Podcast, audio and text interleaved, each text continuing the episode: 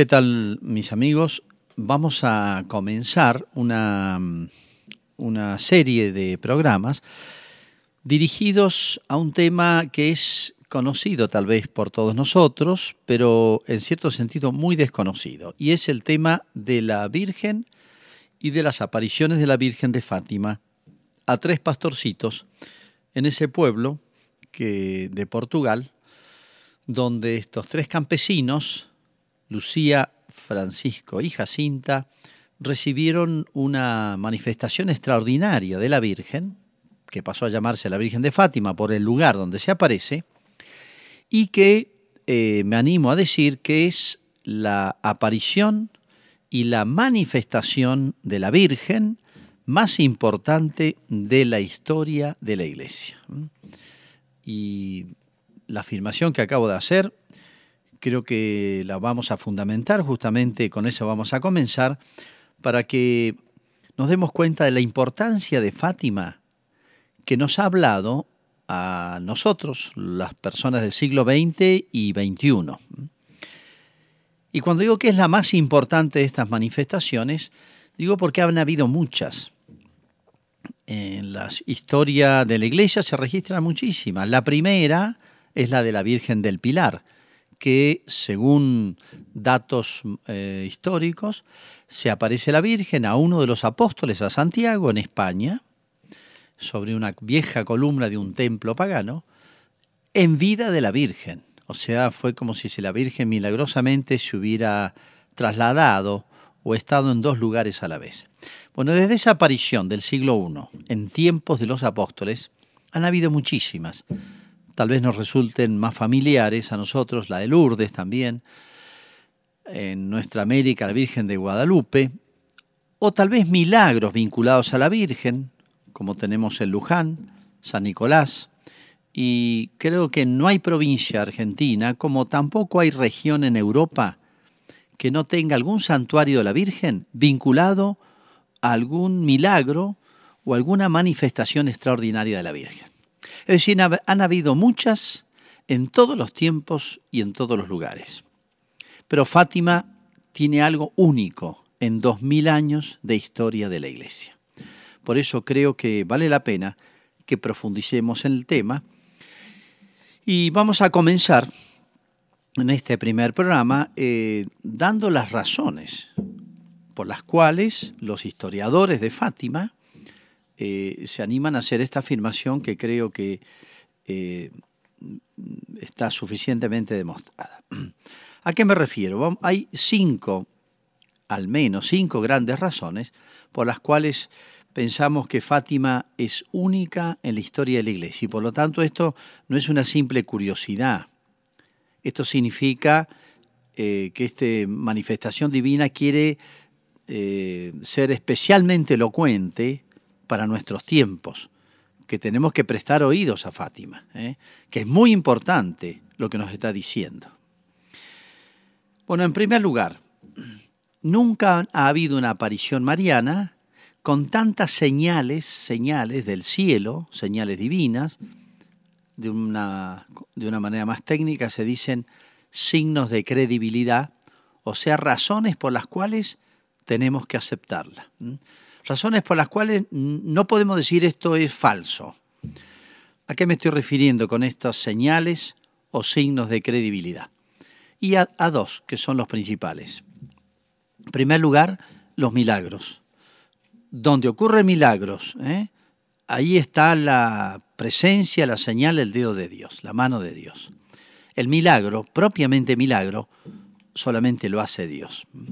Entonces, si ha habido un lugar si ha habido una manifestación mariana con milagros eh, muy notorios, bueno, esto es una señal, nos está diciendo, mire, acéptenlo porque no es cosa humana.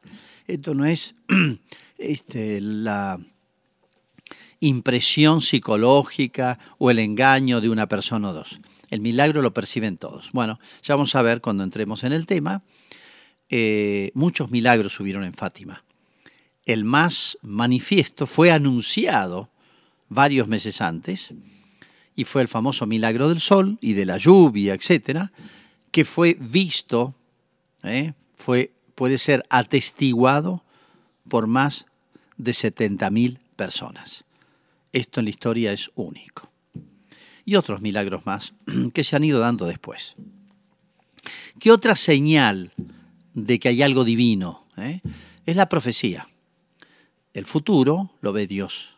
Así como el milagro es una señal de la omnipotencia divina, porque solo el Creador puede cambiar la naturaleza, eh, y eso es el milagro, la profecía, o sea, ver el futuro, que puede ocurrir o no, es también eh, una señal de alguien que ve el futuro como si fuera el presente. Y ese es solo Dios. El ser humano no puede.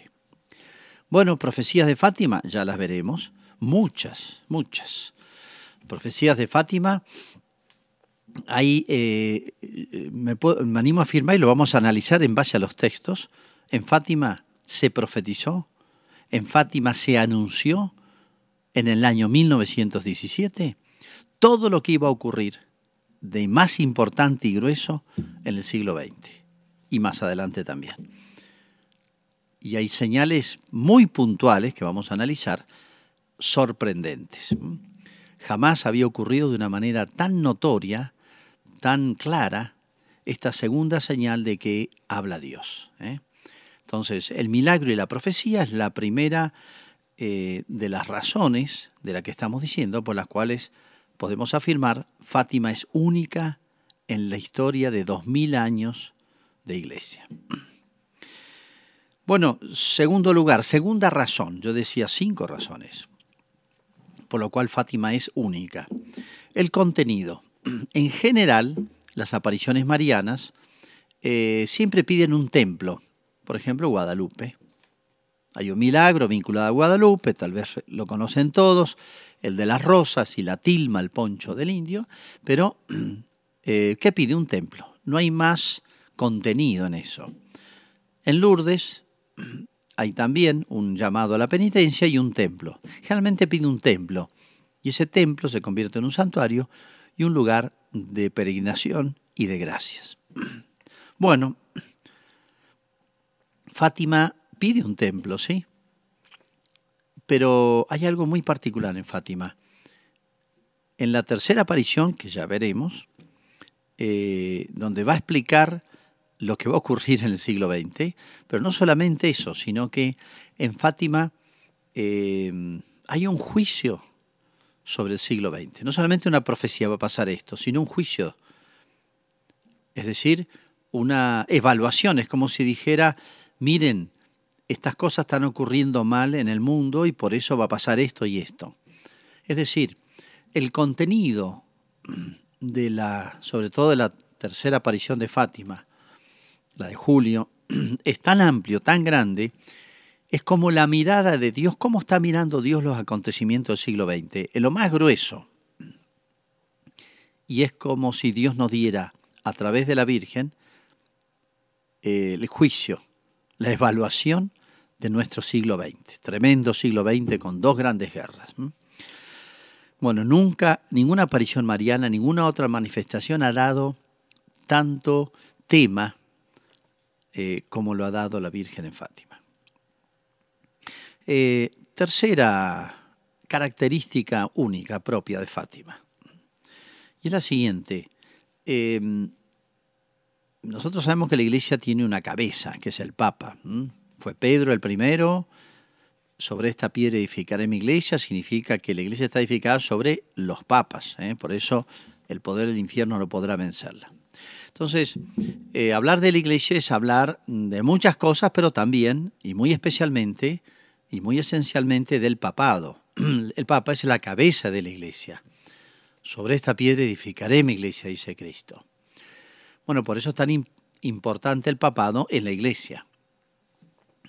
Digamos que en todo gran acontecimiento, toda gran decisión, eh, toda gran, eh, llamémosle, apostolado, pastoral, gobierno, política, como quieran llamarlo, régimen de la iglesia, tiene que participar el papado, ¿no?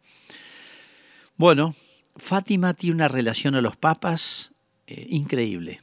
Desde la primera aparición en adelante, siempre los papas han tenido algo que ver. Ya vamos a verlo eso. Y tal vez lo más notorio, lo más, no sé si decir impresionante, es algo que, bueno, nosotros lo hemos vivido. Un 13 de mayo, día de la Virgen de Fátima, la primera aparición, Juan Pablo II recibió ese terrible atentado del cual tendría que haber muerto y sin embargo sobrevivió. Luego dirá el Papa, es un milagro de la Virgen de Fátima. Y lo mismo va a decir el que intentó matarlo. Cuando el Papa lo fue a visitar, ¿cómo usted está vivo si yo nunca fallo? Era un profesional. y sin embargo se llevó esa sorpresa. 13 de mayo del 81, el atentado a Juan Pablo II. Eh, pero desde la primera aparición de la Virgen hay siempre una relación a las hay como un llamado, hay como una referencia a los papas. Y decir un llamado, una referencia al papado, significa a toda la iglesia. Es como si la Virgen, Dios a través de la Virgen, quisiera decir a toda la iglesia, diciéndoselo a la cabeza, atiendan al mensaje que yo voy a dar. Bueno, eh, cuarta razón, y creo que son razones bastante convincentes, cuarta razón, eh, cuando se le aparece la Virgen a los tres niños, les hace una profecía, les dice así, tus primos de Lucía, que eran Francisco y Jacinta, me los llevaré pronto, o sea, van a morir pronto. Le dice esto durante las apariciones. Pero tú te quedas un tiempo más para hacerme conocer y amar tú te quedas aquí. Bueno, poquito después hay una epidemia por toda Europa, lo que se llamó la gripe española. Era tremenda porque afectaba los pulmones y podía ser cuadros de infecciones pulmonares que en ese tiempo no se curaban, hoy sí. Bueno, la fiebre española, esta, la gripe española hizo estragos en Europa y cobró muchas víctimas. Lucía se enferma, pero se sana pero sus dos primitos van a morir. Muy poquito después. ¿eh? Este, ya vamos a ver las muertes de ellos, que son realmente muy edificantes. Eran adolescentes. ¿eh? Un año y un año y medio después han muerto los dos chicos. Podría haber muerto Lucía, pero tal cual como le dijo la Virgen, tú te quedas un tiempo más. Pero no quiero hacer referencia a esto como una profecía más, que lo fue. ¿eh? Ellos estaban convencidos de que iban a morir pronto y murieron prontito. Y Lucía que iba a vivir, tal vez no pensó que iba a vivir 97 años. Eso fue lo que vivió Lucía. Bueno, incluso estuvo al borde de la muerte un par de veces. Lucía vive 97 años y la Virgen y Jesús se le siguieron manifestando a Lucía. No solamente fueron las apariciones del ángel, que ya vamos a ver, las seis apariciones de la Virgen, sino que ella después se hace religiosa, se consagra a Dios y le siguió comunicando la Virgen, Jesús, de una manera interior, ¿eh? al modo como Dios le habla a los seres humanos interiormente, le fue eh, comunicando muchos mensajes, porque Lucía tenía una misión, tenía una misión en el mundo. Tú te quedas un tiempo más. Ese tiempo iba a ser bastante largo. Un tiempo más para hacerme conocer y amar. Eh, ahora que Lucía ha muerto, murió en el año 2005, eh, se van conociendo no solamente sus memorias, son los escritos de Lucía, ella escribió seis memorias y un gran libro, yo diría, respuesta a las mil cartas que le escribían. Esas seis memorias de Lucía es el eh, relato de todo lo que pasó hasta en los detalles. De ahí vamos a sacar toda la información para poder este, eh, explicar, este, ver lo que es realmente Fátima. No quedó, gracias a Dios, guardado en ella, sino que todo lo escribió, lo comunicó. Bueno, ella siguió recibiendo mensajes, siguió eh, como manteniendo vivo el mensaje del año 1917 en el cual fueron las seis apariciones marianas. O sea, su presencia viva era un perpetuo recuerdo es como prolongar y hacer vivo Fátima todos los días, todos los meses, todos los años. Y es como si eh, hubiese extendido entonces ese llamado de Fátima. Esa es la misión de Lucía.